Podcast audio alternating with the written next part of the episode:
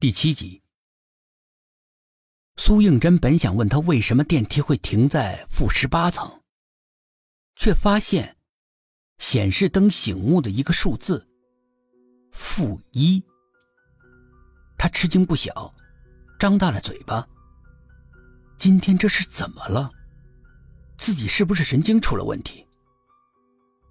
你是上还是下？妙龄女郎小心翼翼的问他，好像是很害怕的。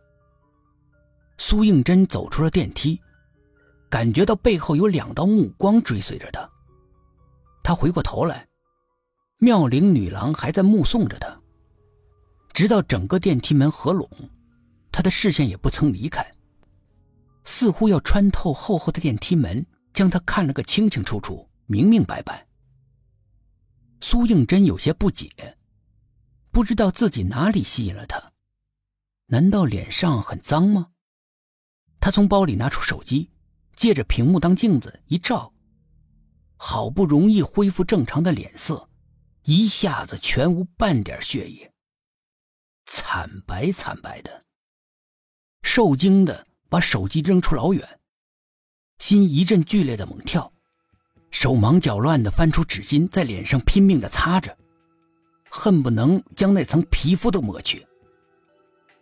刚才他在镜子里面看到自己的脸上，一边一个血掌印，张开的血掌印，像一只翻飞的蝴蝶，叫人恐惧。纸巾渐渐地被染透，红红的一片，鬼使神差一般。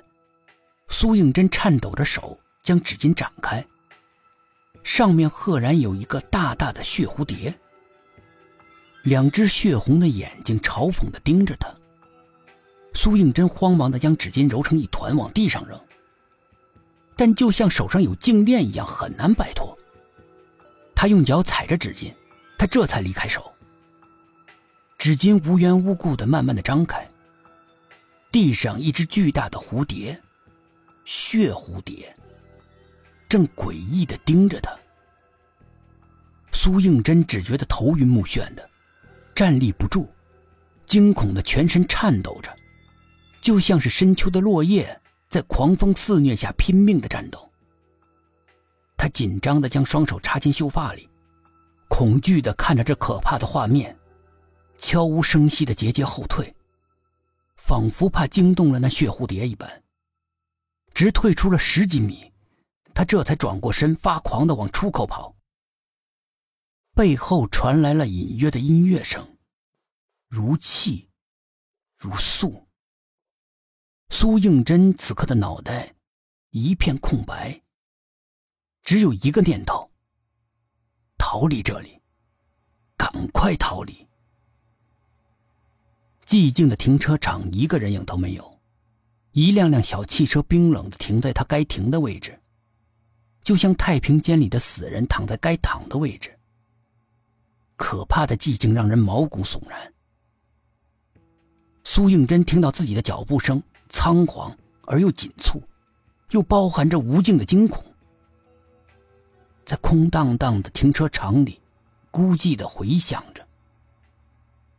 恐惧像无边无际的潮水扑过来。将他深深的淹没。头顶传来了嘶嘶的声响。苏应真脸色惨白的抬起头来。所有的日光灯一起闪烁，忽明，忽暗。挣扎了一会儿，忽然熄灭了。黑暗瞬间占据了整个停车场。不知道哪里刮了一阵风，阴冷阴冷的。撩拨着苏应真的秀发，更像是一只彻骨的手在抚摸她如幽如兰般的美丽的脸。苏应真机灵灵的打了一个大大的冷战，面色如纸，雪白雪白的，一言不发，落荒而逃。不远处有亮光，那里就是地下停车场的出口。此刻，对于苏应真来说，那里是逃出升天的通道，是他的希望。他拼着命，向着亮光跑去。